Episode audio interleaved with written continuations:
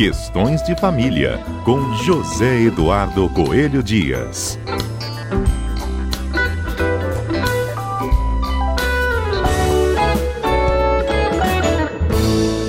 Pois é, Zedu, hoje a gente vai falar da lei que ainda sustenta a desigualdade entre homens e mulheres e para isso a gente tem uma convidada para debater esse tema. Vamos lá, nossa convidada é a Mônica Sapucaia Machado, que é advogada, professora de mestrado né, do IDP em Brasília e autora do livro Direitos das Mulheres, Ensino Superior, Trabalho e Autonomia. Bom, fica aquela pergunta já de início para a gente conversar, né? É, a mulher se esforça tanto, a mulher luta tanto, estuda para conseguir o seu lugar, né, o seu espaço, e ainda assim ela sofre preconceitos por ser mulher? É, infelizmente, as relações entre homens e mulheres não são iguais, nem no Brasil, nem no mundo, né? Isso não é uma realidade só nossa, isso é uma realidade é, mundial. Nós não temos mais, no Brasil, nenhuma diferença legal, né? uhum. né? A Constituição de 88 garantiu a homens e mulheres direitos e obrigações iguais. Mas a realidade se mostra é, muito perversa ainda para as mulheres, né? As mulheres ganham menos apesar de serem mais qualificadas do que os homens. As mulheres ainda têm mais dificuldade de ascensão em carreira. As mulheres normalmente são as únicas, ou no mínimo é, ficam com a grande maioria do trabalho doméstico e do cuidado, tanto com as crianças quanto com os idosos. Então, é, é ainda é uma relação bem, uma balança bem injusta para as mulheres é, em relação principalmente às questões de igualdade, a questões de acesso à renda e acesso a direitos. Zedu. Mônica, é, é bastante interessante essa sua fala, é, principalmente quando a gente sabe que juridicamente falando, ou seja, o nosso ordenamento jurídico, o nosso arcabouço jurídico, ele não prevê essa distinção, mas essa distinção acaba acontecendo. Tenho lido alguns artigos seus e, e, pretendo ler o seu livro, que ainda não consegui. é, e, mas eu, eu, eu queria que você. Eu, eu tenho percebido que você coloca isso mais a uma questão comportamental. E eu queria que você falasse um pouquinho para a gente a que, que você atribui ainda essa desigualdade, uma vez que a lei já a prevê. Olha, é, a gente tem que entender que as mudanças elas ocorrem de forma gradativa e elas não são verticais, né? Elas acontecem uma hora, elas retroagem outra. O que, que acontece? As mulheres ganharam é, nos últimos no século XX direitos iguais aos homens. Além disso, elas foram incorporadas ao mercado de trabalho.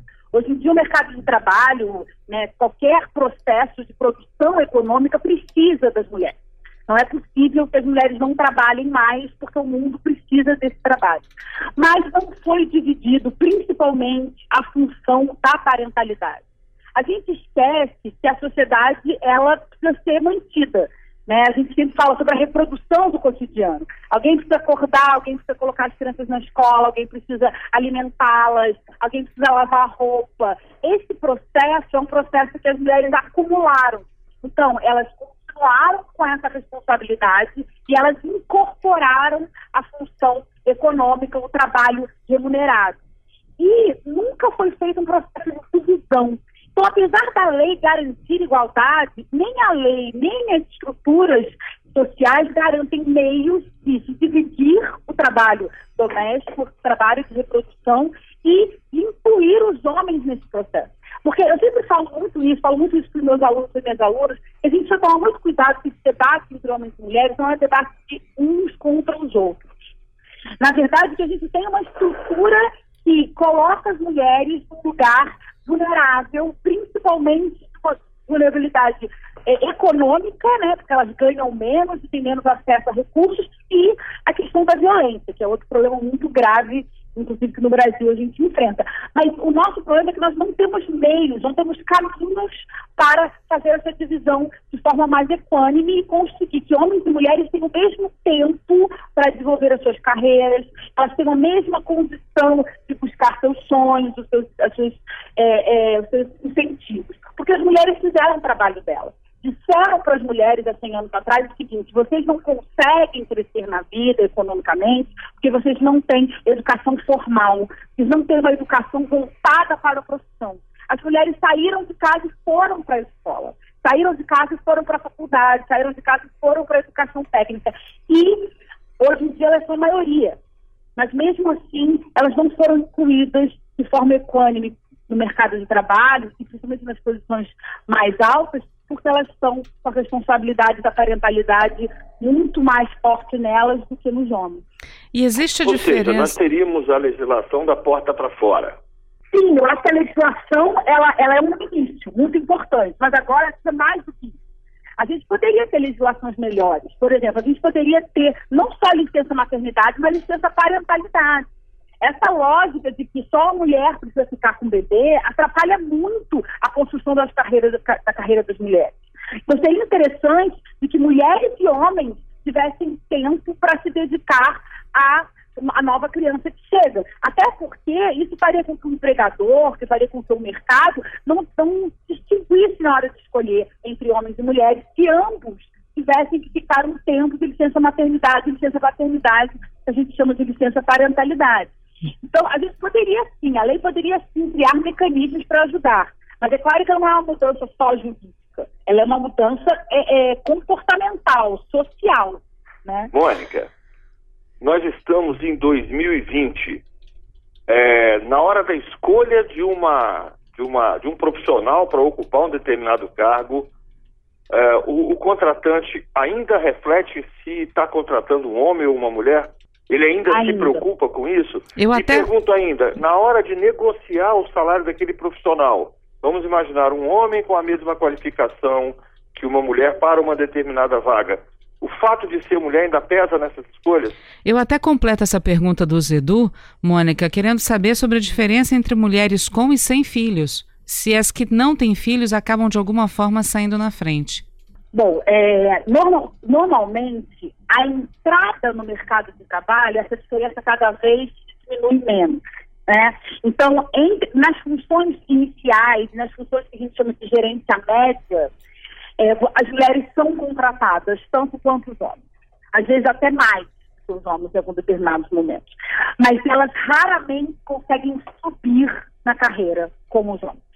Né? Então, na verdade, é, as mulheres fazem parte sempre da base do trabalho. Isso, por exemplo, aconteceu na advocacia. Hoje em dia, as mulheres são mais de 50% das advogadas em ativo, e elas, só que elas são o quê? Elas são na base da pirâmide elas nunca são as sócias dos escritórios, elas nunca são né, é, a ponta de lança é, da profissão. E isso está muito relacionado com a questão da maternidade.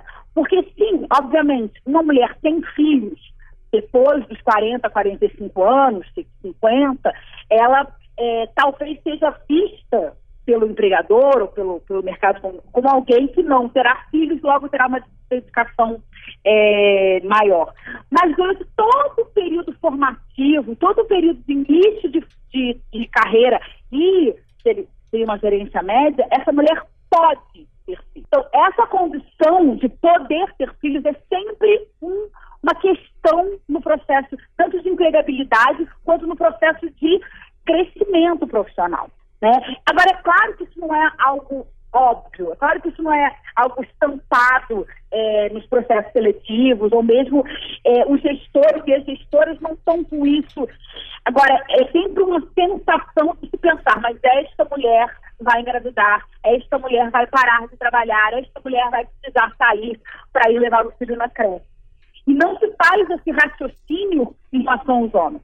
Que esse homem também tem filhos, que esse homem também precisa levar o filho e a filha no médico, né, que ele vai ter que cuidar da mãe. O problema é que todo o lugar do cuidado está centrado na mulher. Né, e isso é um, é um compromisso social né? Compromisso é, é, não se entende diferente disso. E a gente não tem mecanismos jurídicos e não tem políticas públicas para desenvolver essa diferença. Por exemplo, em Portugal hoje em dia, se você paga salários diferentes para mulheres e homens, você pode ser multado, você pode responder criminalmente por isso.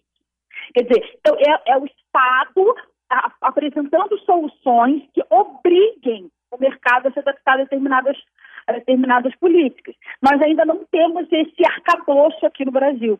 Isso é algo que tem sido pensado. E, e veja bem, o que, que pode ser feito, porque ao que me parece, nós não vamos ter, pelo menos nos próximos momentos, é, nenhuma alteração da legislação que favoreça a um, um, um encaminhamento de uma igualdade mais, mais perceptível.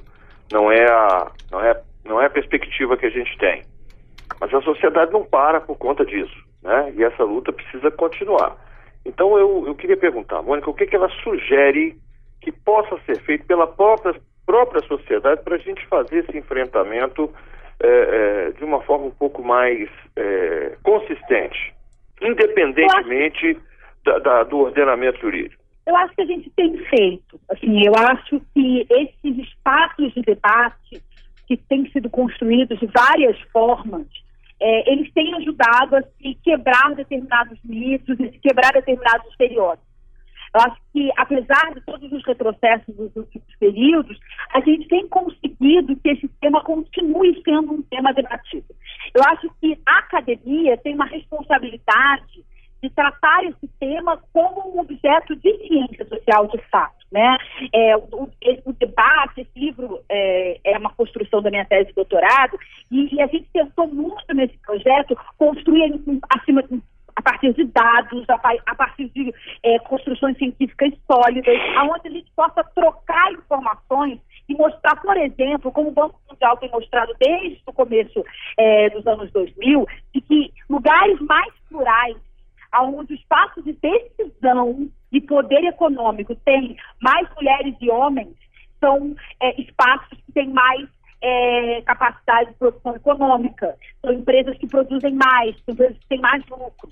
É importante que o mercado entenda, é importante que os órgãos de imprensa entendam, é importante que a academia entenda, que a, o espaço da universidade entenda que esse debate não é um debate de mimimi, não é um debate que eu quero mais direitos do que eles, não é um debate de nós contra os homens é um debate de que uma sociedade mais igual vai produzir uma sociedade economicamente mais possível, uma sociedade mais democrática, uma sociedade onde a divisão do trabalho vai construir relações mais é, é, é prósperas. Uhum. Então, eu acho que esse processo de convencimento é o que a gente pode fazer agora. Né? É tentar convencer todos os ramos da sociedade de que é preciso abrir esses espaços. Né? E acho que é incentivar a compra de produtos produzidos por mulheres, é trazer as mulheres é, para participar do processo de decisão quando elas fazem parte da equipe. Todos esses desenvolvimentos podem trazer avanços. E você já tem percebido isso. Você tem homens e mulheres em espaços de poder que têm colocado essa questão é, nos seus debates empresas hoje em dia que exigem processos licitatórios que o, o, terceirizado mostre aonde que ele garante a igualdade nas suas contratações. Então você tem um movimento, é um movimento que não tem como parar, uhum. né? é um movimento que tem a Michelle Obama como uma das pessoas que impulsiona. Isso é, é, não tem como parar a roda. Né? Temos... O debate de mais igualdade vai ser um debate do século XXI.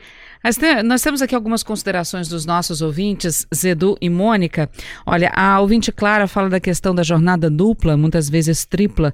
Ela diz em relação ao tema, vale falar sobre o conceito de carga mental. Mesmo homens que dividem tarefas são meramente executores, na opinião dela. Ela diz que cabe quase sempre à mulher pensar, programar e que isso é extremamente cansativo mentalmente. Os homens quase nunca, existem casos, né, mas quase nunca pensam em lista de compras, vacina de filhos, quando começa o ano letivo, material escolar para comprar, logística da casa. Somado a isso, ainda tem o trabalho fora da mulher. Verdade. Perfeito. Perfeito, porque é exatamente isso. Isso é uma das coisas que eu discuto no meu livro. Interessante a gente pensar que no Brasil, 97% das mulheres fazem trabalhos que a gente chama de trabalhos domésticos, ou afazeres domésticos. Uhum. Isso significa que a presidente do Banco Safra faz, que a presidente da, da Microsoft faz. Toda mulher no Brasil tem ou a responsabilidade de fazer a execução desse trabalho, ou essa responsabilidade de gerenciamento.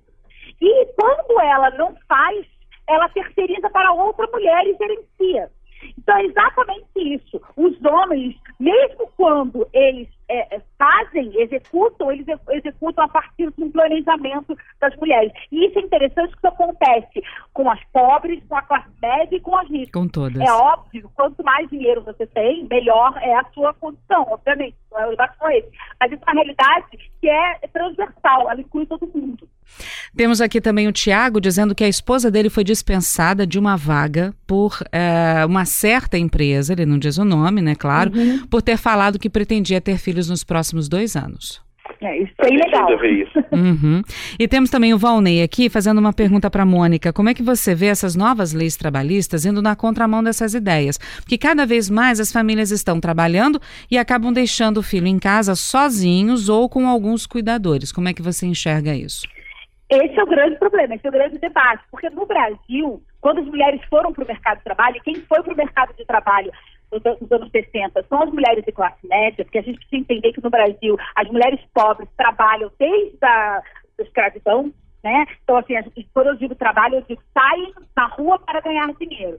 Tem muito cuidado com esse papo, se as mulheres começaram a trabalhar, não, não. Quem começou a trabalhar nos anos 60, na década de 60, foram as mulheres de classe média. Né? Antes disso, as mulheres sempre trabalharam para trazer dinheiro para casa. Né? Mas é, nesse processo, a gente fez a terceirização, a gente colocou outras mulheres dentro de casa para cumprir esse papel, a gente não fez essa divisão. E nós somos um, um dos poucos países que mantivemos essa relação. Né? Quer dizer, a gente faz exatamente isso. A gente é, não tem, por exemplo, uma escola de horário integral. Uma escola de horário integral é algo essencial para construir uma sociedade mais igual né? Uhum. Um processo de creche, um processo de eh, distribuição com o Estado. O Estado é parte desse processo de, de, igualdade. Mas eu acho que as mulheres e os homens têm lutado por isso, porque tem, os, homens também estão entendendo esse peso é, é, dessa divisão. E é isso. A esposa dele não é contratada, isso atrapalha no rendimento familiar. Quer dizer, é, obviamente, isso não é uma luta das mulheres, é uma luta da sociedade. A sociedade precisa se trazer construir uma relação mais igual. E ele tem toda a razão. As crianças, elas são um processo da sociedade. Ou a gente constrói mecanismos para que mulheres e homens possam se dividir para cuidar dos seus filhos com a ajuda do Estado, através da escola, através do espaço saúde, através do espaço de educação múltiplos, ou nós vamos cada vez mais garantir que a mulher fique presa nesse espaço, não consiga produzir economicamente o que ela deveria, o que ela poderia colaborar, e a gente não consegue desenvolver como sociedade. Uhum. Mônica, como acessamos o seu livro? Ah, bom, meu livro deve estar vendo, deveria, que agora a gente ele vendeu tudo, então eles estão fazendo uma nova tiragem nas livrarias, mas no site da, da Almedina, ele é um livro produzido pela Almedina Brasil, que é uma editora portuguesa que chegou no Brasil agora, que fazendo um trabalho incrível, mas no site da Almedina, almedinabrasil.com.br, está à disposição. E espero que vocês gostem. A gente traz é, os dados para a gente tentar resolver esse grande dilema do século XXI. Mônica, muito obrigada por conversar conosco aqui no Questões de Famílias. Edu, também obrigada mais uma vez. E parabéns por trazer esse tema aqui. Nossos ouvintes estão parabenizando por trazerem esse tema aqui para a nossa discussão. Obrigada. Agradeço a Mônica pela, pelas brilhantes colocações que ela faz. Eu confesso que eu entrei num processo de looping mental aqui, porque eu tô. acontece não tá fácil para mim, tá? O dia não vai, não vai ser um dia. Muito obrigada. E nós estamos sempre à disposição para discutir esse assunto, porque é na discussão que a gente constrói caminhos. Obrigada, então, Mônica. Zedu, querido, obrigada mais uma vez. Sempre à disposição. Um abraço para todos.